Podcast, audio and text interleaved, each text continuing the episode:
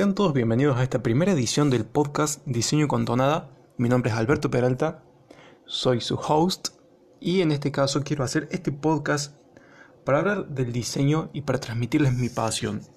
¿Qué vamos a estar hablando en este podcast? En este podcast vamos a estar hablando del diseño industrial, de sus tendencias y de su historia. ¿Cuáles son los nuevos movimientos que están, que están viniendo? ¿Cuál es la nueva forma de pensar el diseño? Vamos a hacer muchas entrevistas con gente reconocida, con profesores, con quien ustedes quieran.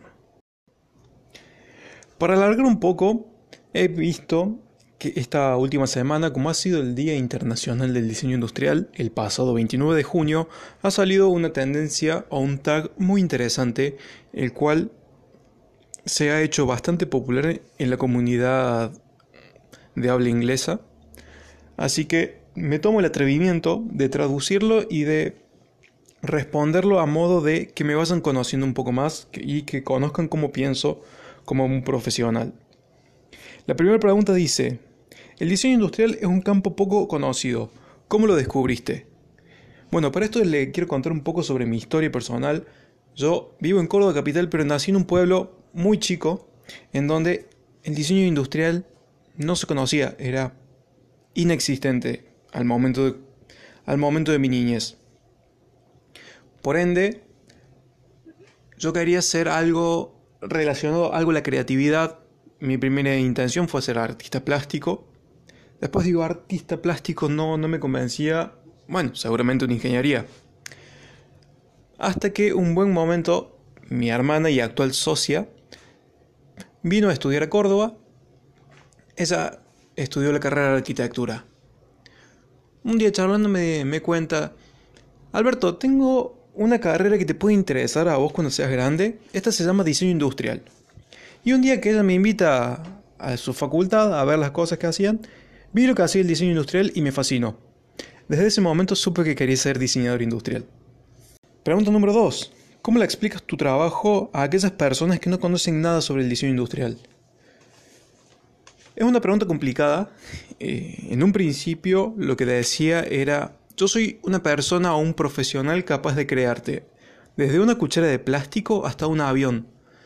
Pero creo un poco que esa respuesta no, no deja en claro o no demuestra la magnitud y la escala de nuestra, de nuestra profesión. Por lo que ahora opto por decir, yo soy quien te resuelve el problema. Déjame que te explique. Vos acudís a mí o a algún otro profesional y le decís, mira, estoy necesitando tal cosa, tal cosa, tal cosa. Tengo estas necesidades, por ejemplo, tengo, tengo la idea de hacer un par de zapatillas, pero no sé cómo empezar. Y ahí charlando, yo te puedo ayudar en eso. Yo soy una persona que a través de un producto físico, de un producto tangible, puede solucionar tus necesidades. Ya sea crear un producto para vender, remodelar tu casa, lo que sea, en eso puedo ayudarte. Pregunta número 3. ¿Qué inspiró tu estilo de diseño? Esto tiene un poco de historia de historia personal detrás. Esta historia se remonta cuando comencé la universidad. La modalidad que teníamos en el cursillo era división por talleres y cada taller tenía un diseñador famoso, si se quiere decir. El nuestro fue Mark Newson. Por ende teníamos que estudiar su obra, hacer, hacer paneles, entender cómo, cómo pensaba este diseñador sus productos. Y en ese momento quedé fascinado. Quedé fascinado por el estilo, el estilo de Mark Newson. Era todo lo contrario de lo que yo era en ese momento. Era un estilo bastante refinado, bastante estético. El diseño bello, era muy bello, es muy bello en realidad. Es muy bello su diseño sin ningún agregado estético o sin ningún agregado que no sea funcional.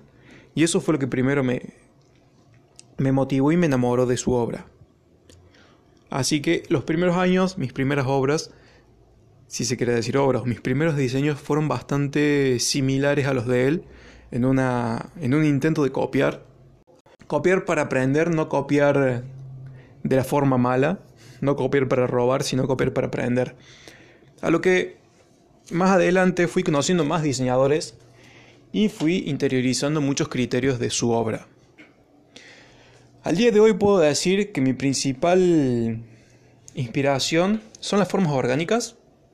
Al día de hoy puedo decir que, mi estilo está mucho más inspirado en las formas orgánicas o en la fluidez de la forma, de la figura, y no tanto el agregado de, de cuestiones estéticas o la hipersimplificación del producto, sino que buscar una forma armónica que siga siendo funcional. Ese es mi primer, mi primer o mi inspiración. Cuarta pregunta. ¿Para qué empresa te gustaría diseñar un producto? En esto tengo ciertas cuestiones o ciertas miradas distintas, ya que soy una persona bastante emprendedora y me gusta tener mis propios productos, trabajar para mí, no tanto trabajar de, en relación a otra, a otra empresa o a otra persona. Por ende me cuesta mucho elegir a alguien. Si tuviera que elegir, elegiría primero Apple por su filosofía de diseño, ya que el diseño es básicamente una de las partes centrales del producto, tanto, tanto como la tecnología. Otra sería SpaceX, porque en esta última en este último tiempo con la plataforma Dragon se ha visto mucho el diseño inteligente, el diseño pensado en la simplificación de las cuestiones o en la simplificación de las interfaces, lo que hace un diseño muy ergonómico y un diseño muy inteligente. Esas serían dos de las, de las más reconocidas para las que me gustaría diseñar. Otra para la que me gustaría diseñar, pero y son las que más lo necesitan, son los pequeños negocios, las pequeñas empresas que recién están comenzando, que tienen ideas geniales, pero necesitan del diseño y son las que realmente lo necesitan, son las que más necesitan de diseño y de buen diseño, no tanto un diseño estético, sino un diseño más funcional estéticamente hermoso y funcional. Así que mi respuesta final también sería esa, sería para ambas, sería tanto estas, estos gigantes de la industria como Apple, SpaceX, pero también cualquier, cualquier emprendimiento, cualquier startup que lo necesite y sea súper innovador, mientras el diseño sea innovador, siempre voy a estar dispuesto a hacerlo. Pregunta número 5. ¿Cuál es tu principal programa de diseño? Tengo que decir que a la hora de diseñar prefiero SolidWorks, ya que es un programa bastante parametrizado, mucho más fácil que Rhinoceros, pero tiene una gran limitante a la hora de crear formas orgánicas o superficies orgánicas, cosa que lo siento mucho, ya que como he mencionado anteriormente, mi estilo de diseño es bastante orgánico. Con SolidWorks tengo muchos quebraderos de cabeza pero no quiere decir que sea malo, sino que Solid te permite parametrizar muchísimo más que por ahí Rhino sin el complemento, complemento de Grasshopper, lo que lo hace bastante más difícil de crear. Pero no quita, uno no quita el otro.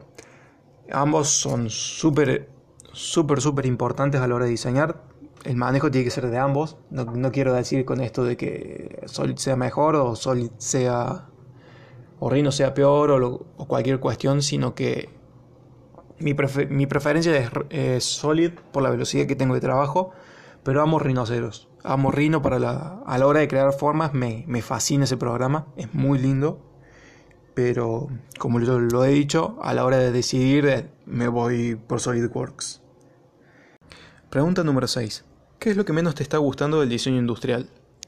Lo que menos me está gustando del diseño industrial en este momento es la copia de un estilo, un estilo minimalista, creo que todo está siendo muy, muy, muy parecido, no hay un diseño que sea distinto a otro, o una obra que sea distinta a otra, y eso me está generando un cierto aburrimiento o una cierta, un cierto cansancio tanto visual como, como estético. Me siento que se está desaprovechando mucho, mucho mucha cuestión material, mucha cuestión productiva y tecnológica con todo este boom de impresión 3D. Hay muchas cosas que se están desperdiciando o muchas capacidades formales que te dan estas nuevas tecnologías que se están desperdiciando en pos de llegar a un a un estilo minimalista que hace 100 años estamos viviendo. Eh, es un momento de quiebra este y deberíamos se debería explotar un poco más. Eso es lo que más me está, me está doliendo, que se está primando mucho más un estilo que una capacidad tecnológica. Se estaba usando, no se está explotando a todo su potencial una capacidad tecnológica impresionante que tenemos, que es la impresión 3D, y nos estamos quedando mucho en, en cuestiones tecnológicas de hace 50, 100 años. Pregunta número 7 y es la última pregunta. ¿Qué hace a un diseño un buen diseño? Y en esto quiero quiero ir por el lado más teórico, si se quiere, utilizando los principios de la, la Gute Form, planteado por Dieter Rams. Y creo que un buen diseño, primero es funcional. Si el diseño no funciona o si no hace que las personas vivan mejor, el diseño no sirve. Un segundo, una segunda cuestión es que un diseño que sea estético, por algo somos diseñadores y tenemos una fuerte o una gran formación en cuestiones estéticas, morfológicas y de forma, que si el diseño no es funcional y no es bello, no sirve, lo puede hacer un ingeniero que también está capacitado para hacer cosas funcionales pero no bellas. Así que creo que esas dos son las principales cuestiones, pero también no dejemos de lado la capacidad de inclusión que tenga el diseño. Si un diseño mezquina o un diseño deja de lado a, a gran parte de la población tampoco sirve. Estamos cayendo en lo mismo de decir es un diseño lindo, es un diseño que funciona, pero no le funciona a todo el mundo cuando tenemos en este momento una gran capacidad de afectar a un montón de personas. Por ejemplo, el más claro es mi caso, soy un recién graduado y este podcast va a estar siendo escuchado por la gran, gran parte del mundo, llegando a países en donde quizás en otros tiempos no podías, no podías llegar, o si llegaba, llegaba mediante estar en un auditorio o estar en la televisión. Hoy estoy a un clic de distancia de todo el mundo. Y creo que eso también tiene que, que contemplar el diseño, que el diseño se, llegue a todo el mundo y que sea afectado y que afecte la vida de las personas, pero para mejor. Un diseño no sirve que te afecte para mal. Y acá mm, quiero citar a Ronald Shakespeare en una charla que usa, que dice que o el diseño sirve para que la gente viva mejor o no sirve por un carajo, y concuerdo completamente con, con lo que está diciendo. Así que resumamos. Para mí un buen diseño es un diseño funcional, estéticamente bello y que sea inclusivo y que le sirva a la gran a la gran mayoría de, la población.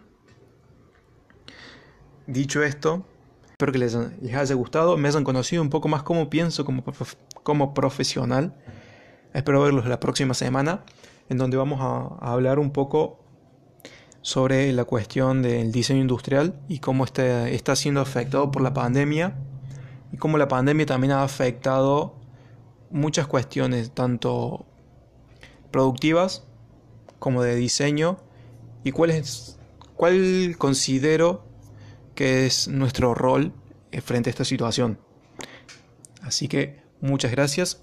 Si quieren enviar sus opiniones, las pueden enviar a mm, el Instagram del podcast, es diseño con tonada, todo junto. Así que nos vamos a estar viendo ahí. Hasta la semana próxima.